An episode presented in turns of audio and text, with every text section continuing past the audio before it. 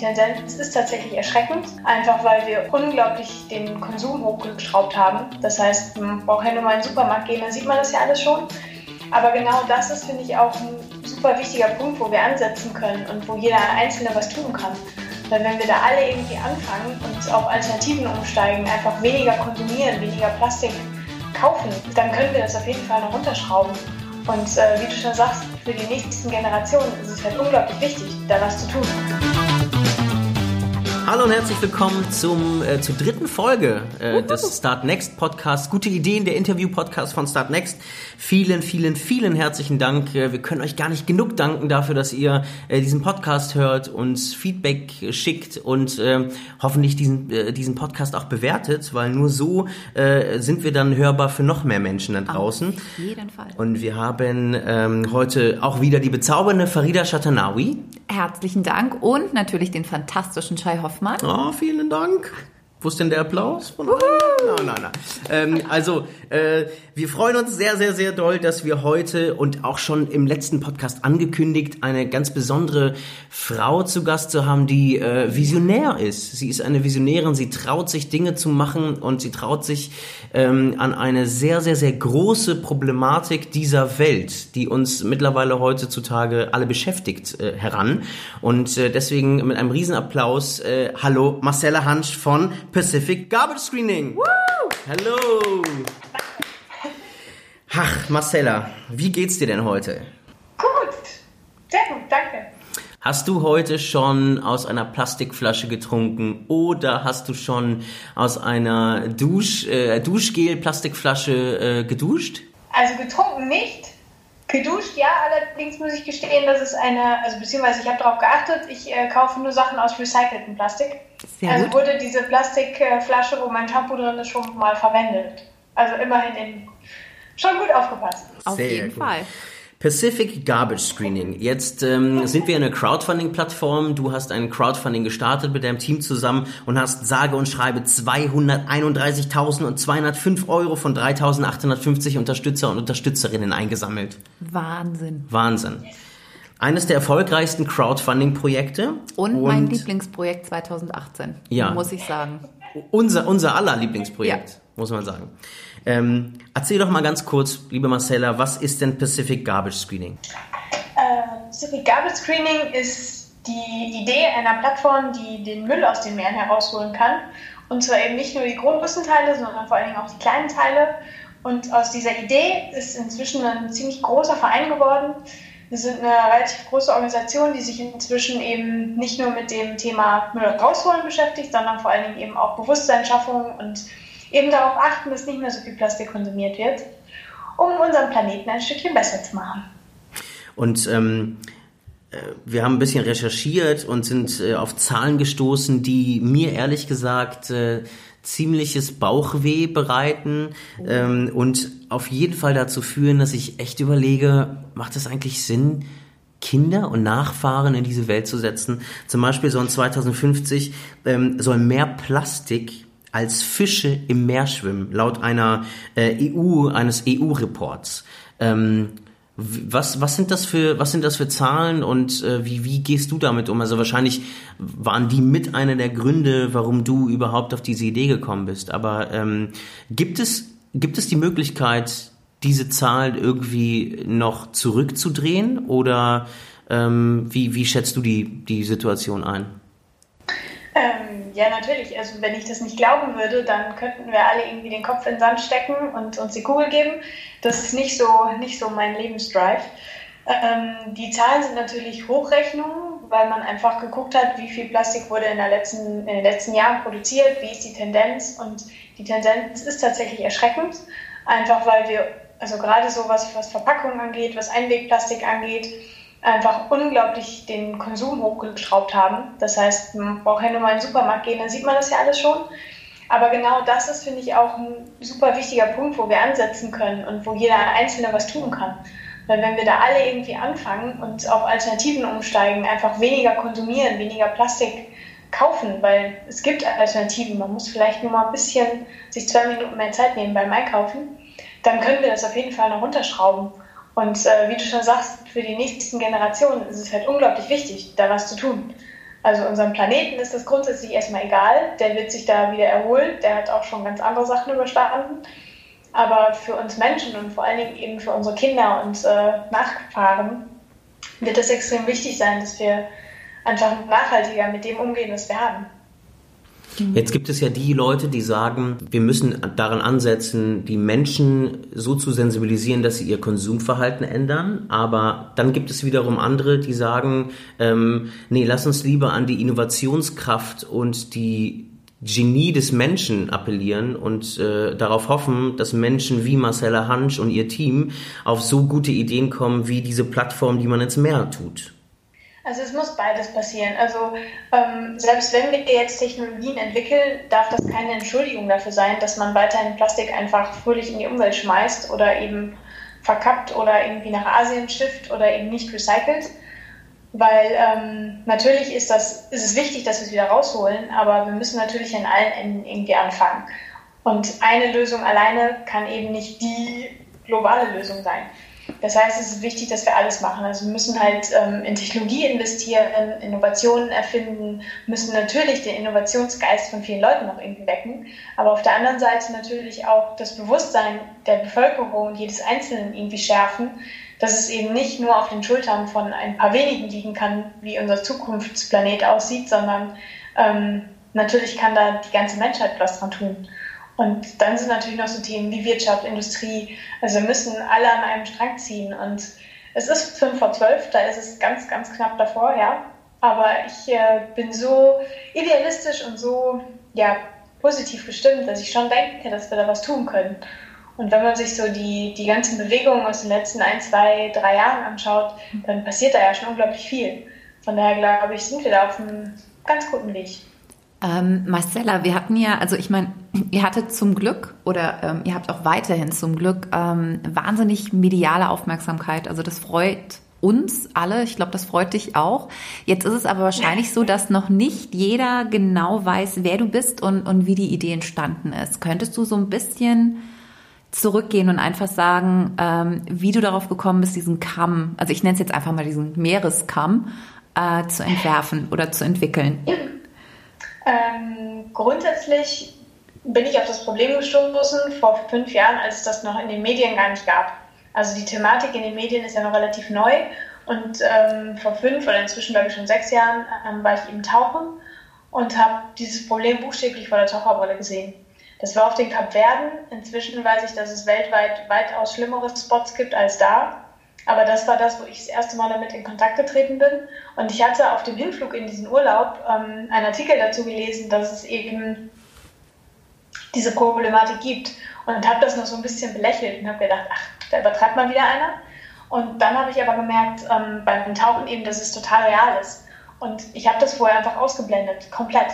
Und dann habe ich mal bewusst darauf geachtet, wo überall Müll liegt am Strand, in den Straßen. Und das Thema hat mich einfach bis nach Hause begleitet und nicht mehr losgelassen.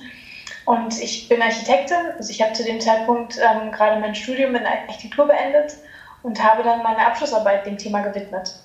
Und habe mich in ganz viele Fachrichtungen reingedacht, mit super vielen Leuten gesprochen, ähm, wollte halt verstehen, praktisch von der Entstehung der Erde her, wie sind überhaupt die Ozeane entstanden, warum sind sie so wichtig, bis hin zu, wie werden Kunststoffe hergestellt, ähm, wie werden sie recycelt, wie funktioniert das ganze System. Und auf Basis dieses ganzen Wissens habe ich dann eben diese Plattform entwickelt, also ein Konzept dieser Plattform im Prinzip, ähm, zwar mit sehr viel Hintergrundwissen und sehr viel Detailliebe, sage ich jetzt mal. Ähm, und diese Idee ist dann durch einen Zufall mehr oder weniger ähm, bekannt geworden. Und dann habe ich sehr viele Mitstreiter gefunden, die äh, gesagt haben, hey, das ist ein cooles Ding, das könnte man tatsächlich umsetzen. Und ähm, dann haben Studenten aus dem Bereich Wasserbau erste Berechnungen angestellt und das berechnet, was ich mir so konzeptmäßig überlegt hatte und positive Ergebnisse rausbekommen. Und dann haben wir vor zwei Jahren mit einem Team, wir waren fünf Leute, wir hatten noch nicht mal genug Leute, um einen Verein zu gründen. Ähm, und haben dann mit uns noch Leute ausgeliehen, damit wir eben genug Gründungsmitglieder hatten und haben dann aus dieser Idee einen Verein gegründet.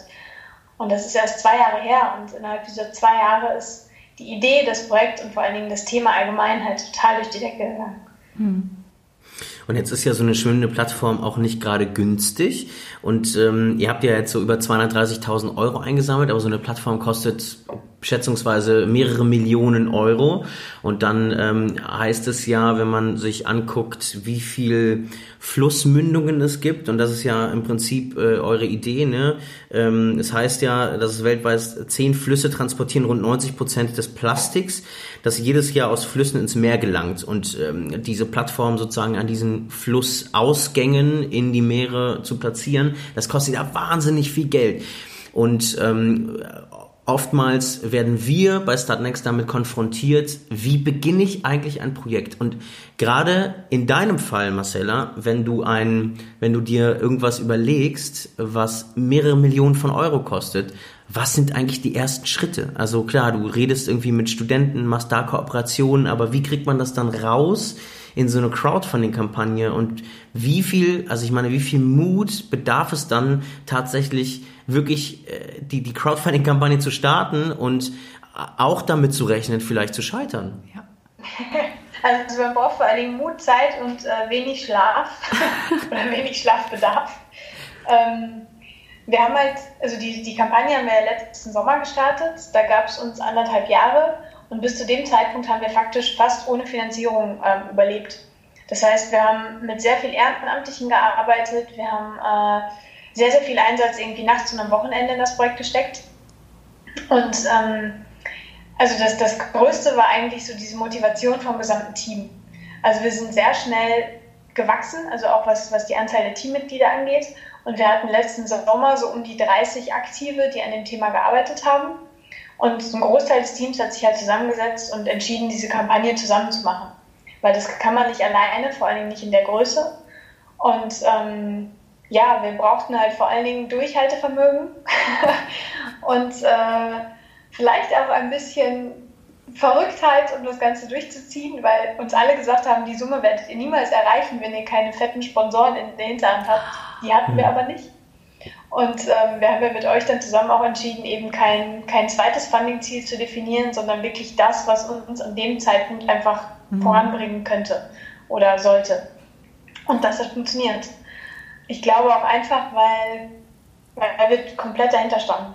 Also weil wir, das ganze Team hat halt einfach einstimmig gesagt, das machen wir jetzt, das ist unser Ziel und zusammen können wir das erreichen. Und ja, mit Mut, Vision und ähm, Schlafmangel kann man, kann man einiges erreichen. Und was hättest du gemacht, Marcella, wenn du die, wenn du das Funding-Ziel, das einzige Funding-Ziel ohne einen, einen zweiten Boden sozusagen, den man ja einziehen könnte durch ein erstes Funding-Ziel und ein zweites Funding-Ziel. Was hättest du gemacht, wenn du dieses Ziel nicht erreicht hättest? Also natürlich hätte es irgendwie nochmal einen Rückschlag gegeben, weil wir natürlich schon irgendwie darauf aufgebaut haben. Ich habe da ehrlich gesagt nicht viel darüber nachgedacht, dass das nicht klappen könnte. Einfach äh, so, so mental nach vorne gucken. Ähm, aber natürlich hätten wir auch weitergemacht, wenn wir es nicht geschafft hätten. Dann hätten wir eben andere Lösungen finden müssen, um weiter an Finanzierung zu kommen. Also ähm, ich weiß nicht, ob wir direkt eine neue Kampagne gestartet hätten. Ich glaube, wir hätten dann erstmal ein paar Monate überlegt, woran hat es gelegen, wo müssen wir uns verbessern und hätten wahrscheinlich dann in diesem Jahr eine neue Kampagne gestartet. Das hätte das Ganze natürlich total verzögert. Aber wirklich daran geglaubt, dass es nicht klappt, habe ich eigentlich keinen Moment. weiß nicht, gar nicht. Sag mal, und wenn, wenn du so dir die, die gesellschaftspolitische Entwicklung anschaust, die Diskussion, die jetzt zum Beispiel über den ähm, Braunkohleausstieg äh, so kursieren und jetzt ja auch vor kurzem hat eine Kommission, äh, die Kohlekommission beschlossen, 2000, erst 2038 das letzte Atomkraftwerk sozusagen vom, vom Netz zu nehmen. Inwiefern beeinflusst das eigentlich deine Arbeit und motiviert dich, das weiterzumachen? Oder ist das eher so ein Rückschlag und du denkst, boah, Mann, ey, können wir, nicht, können wir uns nicht auf die Politik verlassen? Müssen wir das alles irgendwie selbst machen, zivilgesellschaftlich? Wie, wie sehr beeinflusst das deine Arbeit? Ähm, klar ist es irgendwie auf der einen Seite sind das Rückschläge in dem Sinne, dass ich frustriert bin, dass in der Politik nicht viel passiert. Ähm, ich muss gestehen, dass ich der Politik nicht sonderlich viel vertraue, das aber auch noch nie getan habe. Und ich habe gerade in den letzten Monaten oft in so politischen Diskussionsrunden gesessen und war immer erschreckt, wie wenig es eigentlich um die Inhalte geht, sondern wie viel eigentlich immer nur auf die nächste Wahl geschaut wird. Mhm. Und ähm, so ein langfristiges Denken, also wirklich, wirklich langfristiges Denken, was auch nachkommende Generationen mit einbindet, gibt es da einfach nicht Da geht es eigentlich nur um, um Machtrangeleien. Und das finde ich halt total schade. Ich meine, klar brauchen wir in der Politik Regelungen, ähm, gerade auch was das Thema Plastik und Plastikkonsum und, und idealerweise wäre ich auch für irgendwie eine Art Besteuerung von diesem ganzen Billigplastik, weil das halt das Problem ist. Aber ähm, wirklich, wirkliches Vertrauen in die Politik habe ich leider nicht. Weil auch diese ganzen Regelungen, die gerade getroffen werden mit Verboten von Strohhelmen und sowas, das ist alles irgendwie so ein bisschen Augenwischerei.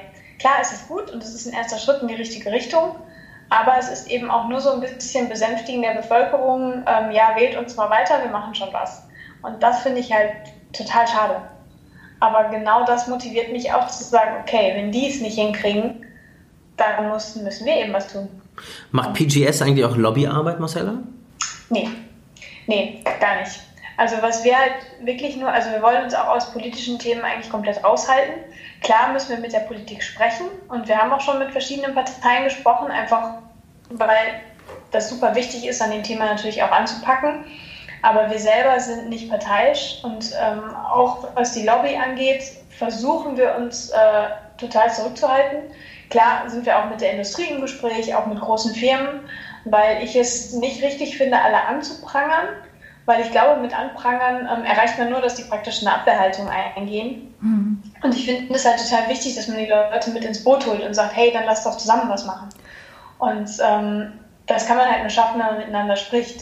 Von daher werden wir auch in Zukunft noch sehr viel mit Industrie und Politik sprechen, ähm, aber eher versuchen, die halt davon zu überzeugen, was man alles erreichen kann. Mhm. Nur so kann man ein Bewusstsein und, und, eine Änderung schaffen, wenn man die Leute motiviert und die auch eine Änderung wollen. Mhm. Wenn man jetzt irgendwie einfach nur sagt, hey, ihr seid die bösen Verbrecher und äh, wir finden euch total blöd und scheiße und ihr seid schuld, dann wird sich nicht viel ändern. Und also, ich glaube, genau das ist der Punkt, wo wir auch so als junge Organisation ansetzen können, weil wir eben vielleicht noch zum Teil diesen Idealismus haben, zum anderen Teil aber eben auch, also wir sind ja keine Spinner, wir sind Wissenschaftler, wir sind ähm, Ingenieure, wir wissen schon genau, ziemlich genau, was wir da tun. Und ich glaube, diese Mischung hilft uns, ähm, den Weg irgendwie auch so zu gehen, dass wir da tatsächlich was erreichen können. Ich habe, also ich, ich finde das gerade total spannend, was du gerade gesagt hast. Also ich habe mich ja in Vorbereitung auch auf, auf, auf das ja, Gespräch heute ähm, habe ich jetzt irgendwie mal so gesehen, am 16. Januar, das wirst du wahrscheinlich auch gesehen oder gelesen haben, ähm, wurde die Alliance to End Plastic Waste gegründet. Ähm, unter anderem sind dort vertreten Procter Gamble, ähm, dann Exxon Mobil, ähm, Henkel BASF. Und du hast ja auch gerade gesagt, ja. du findest es wichtig, dass man Leute nicht an Pranger stellt, sondern dass man mit diesen Firmen zusammenarbeitet. Ähm, was hältst du von dieser Allianz? Ähm, ich finde es so ein bisschen, also ich habe mir auch die, die Pressekonferenz von denen angeguckt, also den gesamten Start. Ich bin so ein bisschen zwiegespalten. Auf der einen Seite mhm. finde ich es ähm, sehr, sehr beeindruckend, dass da was passiert. Vor allen Dingen, dass die sich zusammenschließen, weil oft ist es ja so, dass dann jede Firma irgendwie nur so für sich selber ähm, ihr eigenes Süppchen kocht und ihre eigene interne Marketingstrategie macht. Ähm, Weiß ich aber, wo ich vor euch ein bisschen Angst habe, dass sie ähm, diese 1,5 Milliarden, die sie da reinstecken wollen, in ja. Finanzierungsprojekte, hauptsächlich in Marketingkampagnen stecken werden.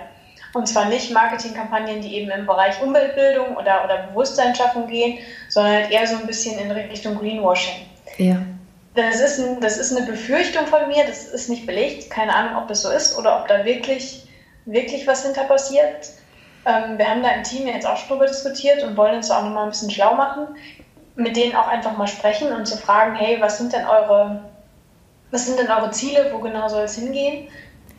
Weil ein paar Organisationen, die dahinter oder die mit dabei sind, ähm, die sind, also zum Beispiel gibt es das Renew Oceans, die kannte ich bisher auch nicht. Ähm, die sind in Indien ziemlich stark vertreten. Die setzen sich halt auch dafür ein, dass eben das Plastik aus dem Meer wieder rauskommt und nachhaltig verwertet wird solche Sachen sind unglaublich wichtig. Und ähm, von daher würde ich das jetzt nicht direkt verteufeln wollen und mich da erst nochmal ein bisschen, bisschen schlauer machen. Ja. Aber allein, dass schon sowas passiert, dass sich 200 Firmen weltweit zusammenschließen, zeigt eigentlich, wie wichtig diese Thematik ist und wie wichtig das inzwischen auch jeder nimmt, weil die halt auch merken, dass sie ganz so nicht weiterfahren können mit ihrer Plastikstrategie.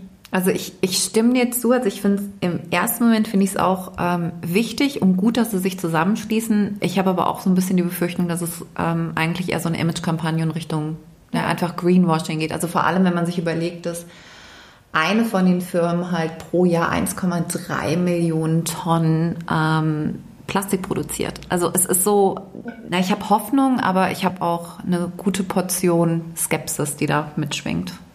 Ja, also kann ich unterschreiben. Also ich bin da auch ein bisschen zwiegespalten. Ähm, wird man sehen. Also ich würde es jetzt nicht direkt verteufeln wollen, aber mit Vorsicht zu genießen vielleicht. Aber wenn, aber wenn PGS sozusagen an die, äh, an diese Netzwerke herantritt, dann ist das ja eine Möglichkeit, eventuell sein Projekt, was ja mehrere Millionen, wenn nicht gar, wenn man wirklich das äh, breit streuen möchte an den Flusseingängen oder Ausgängen, ähm, diese Plattform, die ihr, die ihr bauen wollt oder werdet, ähm, zu finanzieren, dann braucht man ja Zugang zu so viel Kapital. Und vielleicht wäre das ja eine Möglichkeit zu sagen, hey, guck mal, äh, uns gibt es hier und mit uns könnt ihr, äh, könnt ihr einen Prototype machen, beziehungsweise könnt, äh, könnt tatsächlich an dem, am, am, am Projekt äh, oder am, am, Problem sozusagen arbeiten. Ähm, deswegen, ne, Vernetzen und Netzwerk ist schon auch wichtig, glaube ich, auch wenn man durchaus skeptisch sein darf. Total. Und ähm, das ist ja auch das, was wir uns so ein bisschen auf die Fahnen schreiben, dass wir eben nicht alleine im kleinen Kämmerchen arbeiten wollen, sondern eben vor allen Dingen auch in Kooperation mit vielen anderen Organisationen. Und da sind wir auch mit vielen schon in Kontakt. Wir haben jetzt auch gerade über die Crowdfunding-Kampagne wieder neue Kooperationspartner gefunden, ähm, zum Beispiel Bracelets, ähm, die halt Geisternetze bergen und daraus Armbänder herstellen. Dann eben diese Doli-Flaschen, das sind Trinkflaschen, die ähm, aus Glas hergestellt sind. Und solche Initiativen sind halt unglaublich wichtig und vor allen Dingen, dass alle zusammenarbeiten weil es bringt nichts, wenn wir irgendwie alle gegeneinander arbeiten und uns als Konkurrenz sehen. Das finde ich auch in dem Bereich ist einfach total fehl am Platz und gar nicht angebracht. Und auch andere Organisationen, die eben äh, genau das gleiche Ziel haben wie wir, die ergänzen sich super gut. Also alle Projekte, die es aktuell gibt, die sich mit dem Thema ähm, rausfischen, sage ich jetzt mal, beschäftigen, die haben alle einen anderen Fokuspunkt. Sei es das große Plastik im Meer, sei es eben kleine Partikel unter der Oberfläche, wie jetzt bei uns, sei es die Konzentration auf Häfen, Küstengebiete oder eben Flüsse und Flussmündungen. Mhm. Und ähm, wie du eben auch schon gesagt hast, natürlich wollen wir jetzt nicht direkt diese Vision in die Meere setzen, sondern eben das Ganze gerade, was unser Forschungsteam momentan macht, zu adaptieren für Flüsse und Flussmündungen. Mhm. Natürlich ist das jetzt erstmal ein Forschungsprojekt, da muss noch sehr viel Forschungsarbeit vor allen Dingen reingesteckt werden und halt Berechnungen, Grundlagenforschung, Grundlagenermittlung. Aber das ist halt was, was wir realistischer umsetzen können, einfach mhm. weil es viel näher ist und im Endeffekt auch viel effektiver, wenn wir den Müll schon herausbekommen, bevor er überhaupt erst in die Meere gelangt. Ja. Und ähm, dieses Startkapital, was wir ähm, über die Crowdfunding-Kampagne ähm, gesammelt haben, wir haben natürlich auch jetzt im Nachhinein schon auf die Frage bekommen, was macht ihr denn mit dem Geld und wann schwimmt denn jetzt der erste Prototyp? Ist natürlich schwierig, weil wir ähm, versucht haben, sehr transparent zu kommunizieren, dass wir natürlich keinen Prototyp mit 200.000 Euro äh, mal haben können. Sondern wir haben jetzt, ähm, also erstmal hat es ja natürlich gedauert, wir, mussten, wir wollten natürlich hauptsächlich Stellen einrichten, weil wir eben bis Ende des Jahres komplett ehrenamtlich gearbeitet haben. Und mit nur Ehrenamtlichen kann man so ein Riesenprojekt auf Dauer gar nicht stemmen. Das geht gar nicht. Und ähm, wir haben jetzt zum, zum Jahreswechsel, also praktisch jetzt auch gerade ganz frisch, ähm, die ersten Stellen wirklich einrichten können. Sehr das heißt, die Leute mussten natürlich auch teilweise erstmal kündigen, hatten Kündigungsfristen, da mussten wir dieses ganze bürokratische Monster im Hintergrund, was man nach außen natürlich auch gar nicht so mitbekommt, erstmal irgendwie bändigen und zähmen und äh, in seine Schranken weisen. Und ähm, zum Jahreswechsel haben wir jetzt wirklich die ersten Stellen geschaffen, auch gerade für den Bereich Umweltbildung, für den Bereich Fördermittelakquise und sind jetzt auch gerade dabei, noch größere Anträge zu schreiben bei der EU, um eben an solche Gelder zu kommen, um sowas wirklich umzusetzen, weil das wird ein paar Millionen kosten. Da sind die 200.000 jetzt so der Schub, der uns den Antrieb gibt, das Ganze ans Rollen zu kriegen. Aber auch dann der, der eigentlich so ein, so ein Tropfen auf dem heißen Stein. Aber Du hast es vorhin gesagt, ähm, also es ist ein globales Problem, was auch eine globale Lösung benötigt. Jetzt hast du auch gesagt, es gibt natürlich verschiedene Ansätze, verschiedene Organisationen, die auch schon Projekte ähm, auf den Weg gebracht haben. Ähm, ich glaube, eins von allen oder was, was viele auch kennen, ist das Projekt, Projekt Ocean Cleanup. von, von dem jungen Holländer. Und ich habe aber gelesen, das hat zumindest die Deutsche Stiftung Meeresschutz, ähm, hat mehrfach vor diesem Projekt gewarnt, weil sie gesagt haben, dass es halt unglaublich viele Meerestiere auch tötet. Ähm, und jetzt ist es ja, ich meine, ihr habt das mehrfach in eurer Kampagne gesagt, also der, der Kamm, den ihr entwickelt habt, der ist, der, der achtet einfach darauf, oder? Genau, also ähm, die Kritik, die halt kommt, gerade bei dem Ocean Cleanup, ist es eben, dass es eine Barriere ist, die halt in den Strömungen aufgebaut wird und eben ein Netzsystem, wo halt die Gefahr besteht, dass natürlich Fische und Plankton mit eingesammelt werden. Hm. Ähm, aktuell haben die ja auch so ein bisschen Materialermüdung. Klar, was beim Forschungsprojekt normal ist, dass nicht alles direkt funktioniert. Forschung ist immer ein bisschen Try and Error. Ähm, und was wir halt, worauf wir uns fokussieren, ist eben zu sagen, wir wollen keine Netze einsetzen, sondern eben über so ein passives Prinzip arbeiten, dass eben Meereslebewesen durchschwimmen können. Was halt ähm, ein großes Thema ist, ist natürlich die Anlagerung von Mikroorganismen an, den, an dem kleinen Plastik, mhm. weil das kann man je nachdem wie lange es halt im Meer ist, kann man das nicht ausschließen, dass sich da Mikroorganismen dran anlagern. Aber aus genau dem Grund haben wir ähm, das Thema Umweltverträglichkeit bei uns ziemlich hoch aufgehangen. Jetzt auch von Anfang an äh, Biologen, Meeresbiologen mit an Bord, die genau das Thema eben mit untersuchen sollen, weil uns das eben so wichtig ist. Aber man muss halt wahrscheinlich irgendwann eine, ja, sag ich mal, irgendeinen Tod sterben und zu überlegen, okay, lassen wir jetzt wirklich Plastik im Meer, was vielleicht auf seinem weiteren Weg endlos viele Meereslebewesen töten wird, alleine dadurch, dass es sich bei Schildkröten um den Hals wickelt oder Vögel das auffressen oder so.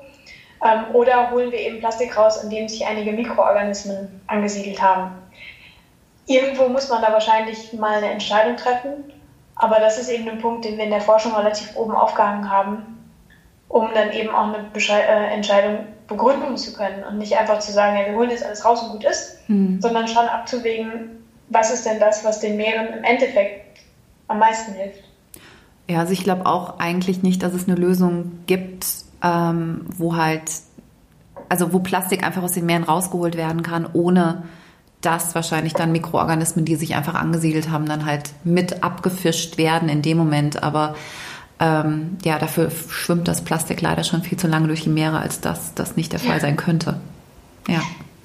Und Marcella, angenommen, ähm, angenommen, ihr würdet jetzt eine Finanzierung bekommen, alles äh, ginge glatt und äh, würde komplett nach eurem Zeitstrahl laufen. Ähm, wann könnte man eigentlich damit rechnen, dass dann die erste Plattform von euch ins Meer gesetzt würde? Also nach aktueller Planung wären das so die nächsten drei bis fünf Jahre, dass wir wirklich eine Machbarkeitsstudie haben mit Modellversuchen, mit Stromungsanalysen, mit eben Berechnungen. Ähm, sehr zeitaufwendig wird dabei eben diese Simulationen sein, weil die einfach auch hohe Rechenleistungen erfordern, ähm, dass wir eben in drei Jahren sagen können, ob es oder wie es funktioniert und dann eben parallel aber natürlich auch schon Modelle entwickeln und in fünf Jahren die ersten Modelle einsetzen können. Ist halt abhängig von der Finanzierung. Natürlich im Bereich Forschung auch immer so ein bisschen funktioniert es, funktioniert es nicht. Aber ähm, wenn alles so läuft, wie wir uns das vorstellen, dann schwimmen die Dinger in fünf Jahren. Sehr cool. Und wir drücken die Daumen. Wir drücken auf jeden Fall die Daumen. Ähm, eine Frage hätte ich, also gäbe es dann auch, also habt ihr euch schon einen Standpunkt oder einen Stand, Standpunkt, Standort überlegt, wo ihr dann eigentlich anfangen wollt? Weil Chai hat vorhin gesagt, es gibt zehn Flüsse, die für 90 Prozent der Abfälle eigentlich ähm, verantwortlich sind. Acht davon sind in Asien und ich glaube zwei davon Indien, wenn ich mich jetzt gerade nicht komplett irre. Indien, Afrika, also es kommt immer so ein bisschen darauf an, welchen Veröffentlichungen man, man glauben darf. Ja. Weil je nach Veröffentlichung sind es halt unterschiedliche Flüsse, da muss man immer ein bisschen, ein bisschen schauen. Ja. Ähm, die ersten Tests würden wir natürlich in Deutschland machen, einfach weil sich das anbietet und natürlich auch nachhaltiger ist, bevor wir jetzt für, für ein paar Stunden Tests irgendwie nach Indien fliegen. Ja, klar. Ähm, dann muss man halt schauen, für welchen Fluss gehen halt welche, also man kann die Technologie wahrscheinlich nicht entwickeln und sie passt überall perfekt eins zu eins. Man muss halt schon gucken, wo sind die Adaptionen. Aber genau deswegen ist halt einer der ersten Schritte eine Standortanalyse, um zu schauen, wo wäre es überhaupt am effektivsten. Mhm. Weil klar, diese zehn Flüsse ähm, sind natürlich definitiv die, wo man ähm, effektiv am ersten ansetzen muss.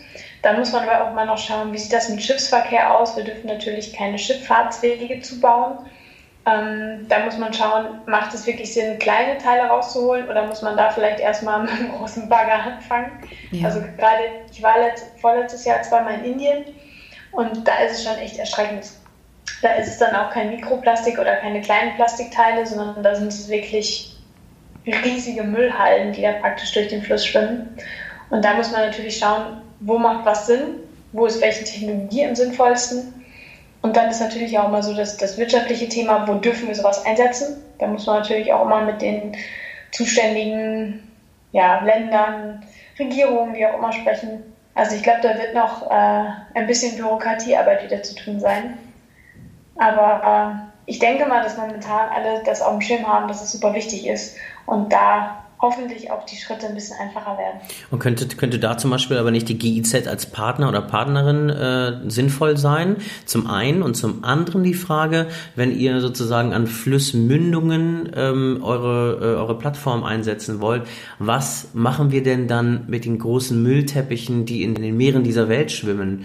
Ignoriert ihr das oder hofft darauf, dass sich das sozusagen äh, in einem ganz normalen Lebenszyklus sozusagen dann zersetzt oder, oder oder, passieren.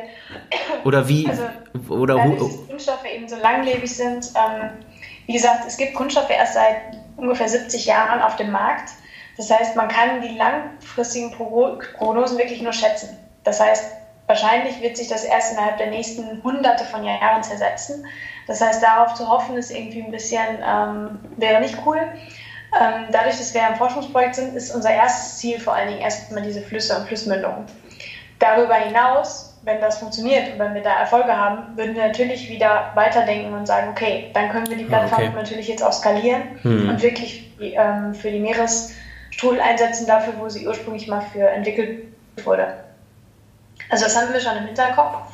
Ähm, aber wir müssen jetzt gerade, weil wir noch ähm, ja, ein relativ kleines Team sind, natürlich auch schauen, dass wir realistische Schritte angehen. Aber die Vision ist immer noch da und ähm, das ist auch immer noch das übergeordnete Ziel, natürlich auch die Meere zu reinigen und eben nicht nur, sage ich jetzt mal, die Flüsse. Aber ähm, das einfach zu ignorieren, auf gar keinen Fall. Das, äh, das finde ich, darf man nicht, sollte man nicht. Aber eben parallel zu diesem, zu dem, zu dem Rausholen, natürlich auch nochmal ganz wichtig, dieses Thema der, der Umweltbildung, der Öffentlichkeitsarbeit Mhm. dass wir eben schauen, dass langfristig gesehen auch einfach nicht mehr so viel in die Meere reinkommt. Weil das wäre, wird natürlich auch schon helfen. Weil bis es erstmal in den Meeren landet, dauert es je nach Strömung 10 bis 20 Jahre. Und in den 10 bis 20 Jahren kann es schon unglaublich viel Schaden anrichten. Ja. Und ja, selbst wenn wir es heute schaffen würden, den Eintrag komplett zu stoppen in die Meere, würden die Meeresstrudel in den nächsten, oder diese, diese Müllteppiche in den Strudeln in den nächsten Jahren noch extrem anwachsen. Und da muss man schon was machen, finde ich. Passagierschiffe wurden jetzt, glaube ich, sogar angehalten oder generell Frachter und Tanker und was da alles draußen so, so rumschwimmt, dass die den Müll mit an Land nehmen. Also und nicht wie früher einfach dann über Bord werfen. Und ich glaube, also man muss halt an so vielen kleinen Punkten ansetzen, dass halt wirklich so ein Umdenken passiert, dass wir da in den nächsten Jahren auf jeden Fall noch gut, gut, gut zu tun haben. Ja, total. Also da gibt es also einmal das, also Schiffe sind so 20 Prozent des Eintrags, sagt man ungefähr, von dem ganzen Müll im Meer. Ähm, und dann ist natürlich auch das Thema des Recyclings, der Verwertung, ähm, dass wir momentan einfach die, die Ressource Erdöl gar nicht wirklich wertschätzen, sondern ausballern ohne Ende. Ja. Und auch das Recycling-System in Deutschland einfach noch nicht funktioniert.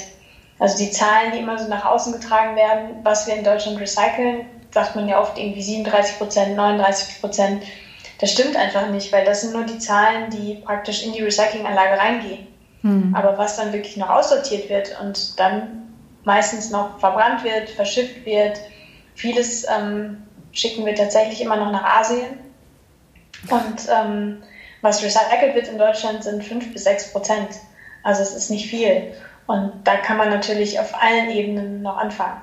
Und wir in Deutschland, finde ich, sollten da schon mit gutem Beispiel vorangehen und wenn wir es praktisch als Industrienation nicht schaffen, Müll zu recyceln und nachhaltig zu verwerten, dann werden es die Entwicklungsländer uns natürlich äh, auch nicht wirklich gut nachmachen können, weil Richtig. wir eben kein ja. gutes Vorbild sind. Und da denke ich, können wir in Deutschland unglaublich viel, viel noch, da ist noch Luft nach oben, ganz, ganz viel. Marcella, wenn man, äh, wenn man in den sozialen Netzwerken unterwegs ist, dann äh, rate ich allen Zuhörern und Zuhörerinnen auf jeden Fall Marcella Hansch bzw. Äh, Pacific Garbage Screening zu folgen, denn man wird äh, feststellen, dass Marcella ähm, wahnsinnig viel im Auftrag der Plastikmüllvermeidung unterwegs ist, auf ganz vielen Konferenzen. Du hast jetzt auf der DLD, glaube ich, jetzt äh, erst kürzlich, äh, triffst wahnsinnig viele Menschen, erzählst von deiner Vision und von deiner Idee. Äh, jetzt ist das Jahr 2019 ja relativ jung. Ähm, genauso wie du und so wie ich und wie wir ähm, und alle Zuhörer. Ähm, was wünschst du dir denn für 2019? Wir haben gehört, in drei bis fünf Jahren, ähm, drei bis fünf Jahre wird noch geforscht an, an, an der äh, Müllvermeidung beziehungsweise an dem Modell, was ihr äh, in der Plattform und dann erst in fünf Jahren ungefähr wird die erste Plattform äh, im Meer liegen. Du hast jetzt schon ge ge gesagt oder angedeutet, dass es wichtig ist, ähm, das Konsumverhalten, an das Konsumverhalten der Menschen zu appellieren. Aber was wünschst du dir für 2019, vielleicht auch privat? Ähm, also privat würde ich mir ein bisschen mehr Zeit für mich wünschen, um einfach äh, auch viel besser das Ganze reflektieren zu können, was gerade so passiert weil ich habe ähm, die letzten Jahre einfach rund um die Uhr gearbeitet, keinen Urlaub gehabt und jede freie Minute da reingesteckt. Das wäre so was, was ich mir für mich privat wünschen würde. Aber ähm, nichtsdestotrotz würde ich mir wünschen, dass ähm, unser Team so bleibt, wie es ist. Das ist ein unglaublicher Spirit, den wir im Team haben. Wir haben äh, super viele engagierte Leute, total viel Motivation, Know-how und ähm, ja, dieses gewisse Weltrettergehen dabei. Und dann würde ich mir natürlich auch wünschen, dass ähm, das Thema allgemein in den Köpfen noch mehr ankommt. Weil was mich oft erschreckt bei diesen ganzen Konferenzen und so weiter, dass doch oft das Thema noch total ignoriert wird und viele Leute das gar nicht so, denen das noch gar nicht so bewusst ist und die immer meinen, wir haben damit eigentlich gar nichts zu tun. Aber ich merke langsam, dass da ein Umdenken stattfindet und dass dieses Umdenken einfach noch viel, viel weitreichender stattfindet. Das fände ich schön. Ach, wie schön, Marcella. Vielen, vielen Dank. Ähm, Marcella, äh, da, da, da, das führt mich aber noch zu einer Frage. Also ich meine, in so kurzer Zeit so ein großes Team aufzubauen, ja, das erfordert ja dann auch äh, die, die, die, das Management so eines Teams. Und wenn du sagst, da ist so ein schöner Spirit in diesem Team, wie schaffst du es denn, dieses Team in Anführungsstriche bei Laune zu halten? Und ähm, wie schaffst du auch diesen Spirit weiterhin, dass dieses Funkeln, was so, was so gezündelt ist, das weiterhin auch am Laufen zu halten? Das stelle ich mir wahnsinnig schwer vor. Ja, das ist es auch. Und wir merken das auch manchmal, dass ähm, natürlich, wenn alle irgendwie überarbeitet sind und mit Ehrenamtlichen, gerade auch mit den Studenten, wenn das Prüfungsphase, dann fallen wieder viele aus. Es ist auch teilweise natürlich frustrierend, aber ich glaube, diese ganzen kleinen Erfolge, die wir mit dem Team tragen, also zum Beispiel auch der Erfolg der Crowdfunding-Kampagne, ähm, das haben wir dann auch einfach mal gefeiert. Und wir werden, also zum Beispiel wurden wir letztes Jahr von einem Freund von mir, der eine Wakeboard-Anlage hat, äh, in Dormagen, eingeladen, einen Tag als Teamtag. Das hätten wir uns natürlich selber nie leisten können, als, als ehrenamtlicher Verein irgendwie einen großen Teamtag zu machen. Und der hat uns komplett eingeladen. Und wir waren mit dem ganzen Team einen Tag Wakeboarden. Und es hat unglaublich viel Spaß gemacht und das Team auch nochmal echt eine Ecke mehr zusammengeschweißt.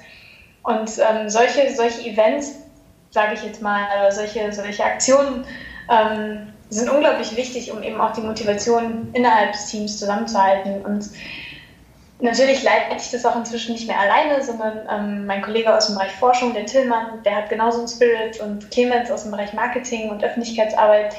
Und ich glaube, weil wir alle diesen Spirit so ja, ich weiß auch nicht genau, wie wir das machen. Ich glaube, wir leben einfach dafür und das merkt man und dadurch gibt man das irgendwie weiter. Das hört man auch, Marcella. Oh ja. Das bitte, bitte man. lebt weiter dafür. Ja. Bitte. Auf jeden Fall. Das kriegt man auch so schnell aus mir nicht raus. Da ist Sehr so ein gut. Dickkopf, der das, äh, der das nach vorne bringt.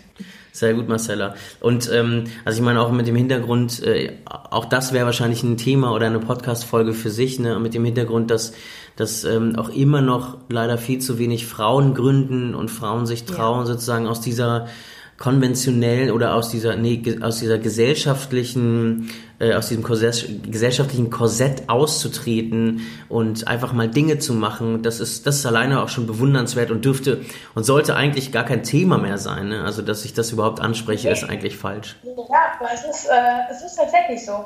Also wie oft ich in den letzten Jahren hören musste, so, hey, du kleines Mädchen, ähm, du kannst doch alleine gar nichts erreichen. Das ist total, also bei mir löst das eher so ein so jetzt erst recht aus. Bullshit. ja. Mann, Mann, Mann. Ähm, aber ich meine, genau das ist es ja. Da muss man sich ja nur mal die Greta aus Schweden angucken, was dieses kleine ja. Mädchen, sag ich jetzt mal, ja, unfassbar. Ja. alles abreißt. Das ist unglaublich faszinierend, bewundernswert und also für mich ein Riesenvorbild. Und von daher finde ich, ähm, sollte das tatsächlich eigentlich kein Thema mehr sein. Aber ja, es ist es immer noch. Und das ist eigentlich total schade, aber ja. Marcella, wer weiß, wer weiß, für wie viele Frauen da draußen du den Weg gerade freiboxt. Und Richtig. deshalb, ja. bitte, bitte boxe weiter, bleib dickköpfig und bleib mutig und bleib alles. Ähm, zieh dein Team mit. Ich weiß, das kostet wahrscheinlich wahnsinnig viel Kraft, aber ähm, wenn du Kraft mal brauchst, dann äh, ruf Farida und mich an ähm, und dann biegen wir die in der Kraft äh, zu dir. Und wir, wir kommen auch schon zum Ende und danken dir ganz, ganz herzlich dafür, vielen, dass du dir die Zeit genommen hast, Marcella. Ja. Vielen Dank. Also es war super, super spannend. Vielen Dank. Und wir haben nächstes Mal, haben wir, das passt auch sehr, sehr gut zum Thema mit Müllvermeidung und Plastikvermeidung, haben wir die zwei Gründerinnen von Füll bei uns, ähm, die nämlich eine also Tüten aus waschbarem Papier hergestellt haben, die den Einkauf im Unverpacktladen auf jeden Fall erleichtern werden. Und wir freuen uns ganz, ganz herzlich. Und nochmal tausend Dank, Marcella. Danke, dass du dir aus deinem, glaube ich, sehr, sehr vollen Terminkalender heute das rausgenommen hast, dass du mit uns sprechen kannst. Genau, vielen Dank. Ja, und Ganz, ganz liebe Grüße nach Aachen. Und ihr bitte äh, ratet und äh, bewertet diesen Podcast, erzählt es ja. weiter, damit, ähm, äh, damit vielleicht noch viel, viel mehr Frauen und Männer und äh, wer auch immer äh, Ideen äh, gegen die Plastikvermeidung starten. Wir brauchen mehr davon. Oder für die Plastikvermeidung meine ich natürlich. okay, äh, wir müssen gehen. Tschüss. Macht's gut. Ciao.